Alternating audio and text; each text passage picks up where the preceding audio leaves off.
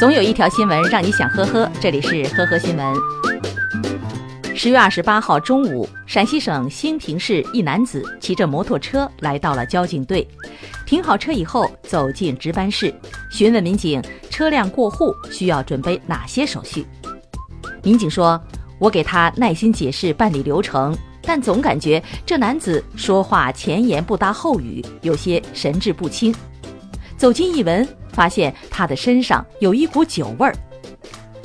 这名自称刘某的男子说自己从附近的田富镇家中骑了五六公里摩托车赶来。询问他是否饮酒，他回答说没喝。随后又称自己不办手续了，想要离开。但是这哪里是说走就能走的呢？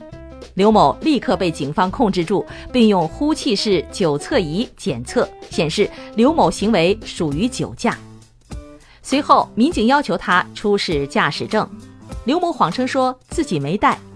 经过民警查询，发现他并没有取得机动车驾驶证，结果业务没办成，车辆被暂扣了，并处以罚款一千五百元，行政拘留三日。江苏常州的女子林某打电话报警，说自己的母亲用铁棍将她打伤。警方到场一看，林某全身大面积淤青。后来被鉴定为轻伤。神奇的是，他的母亲王某拒不配合调查，说自己没打人，我打的是我的女儿。林某今年三十岁，未婚，和母亲同住，而且在家中的饭店帮忙。王某对女儿没嫁人，也没有混出名堂，很不满。此前也经常在争吵的时候殴打女儿。此前民警都当成家庭矛盾进行了调解。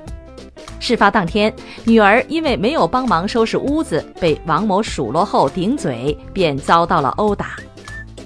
神奇的是，林某也不愿意接受调解，而是要求母亲赔偿八万元损失费，因为母亲最近给他的兄弟买了个房子，是重男轻女。最终，王某被刑拘。十月三十号，浙江金华一小学应用监控走神的头环引发了热议。小学生上课要戴上孙悟空的金箍。这个硬件是一种脑机接口头环，可以检测脑电波，评判学生上课写作业的时候是否集中了注意力，并给学生的集中注意力情况打分。分数还会实时传输到老师的电脑上。也会像考试成绩排名一样被发到家长群里。该校一位教师称，头环已经使用了近一年，无明显的副作用，对学生的心理暗示肯定是有的。戴着头环也会比平时认真一点。而该头环在网上的售价为三千多，介绍其是哈佛、麻省理工科学家历经八年研发沉淀。网友们普遍觉得，这不是紧箍咒吗？学生还有没有自由呢？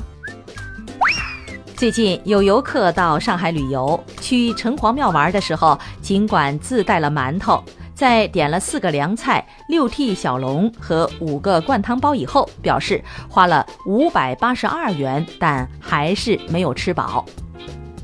据了解，城隍庙南翔馒头店不同楼层价格不一样。楼下外带鲜肉小笼是二十五元一笼，十二只；大厅堂食的传统鲜肉小笼包四十元一笼，六只。该店还有人均三百元一位的景观包房提供。工作人员表示，楼下的外带小笼和大厅堂食小笼从皮质、口感、用材都不一样，厨房也是分开做的。不少网友认为，外面风景这么好，价格自然会贵一些。也有网友觉得，店家所有的菜品都是明码标价，下单之前既然看过菜单，就应该表示能接受。感谢收听今天的呵呵新闻，明天再见。本节目由喜马拉雅和封面新闻联合播出。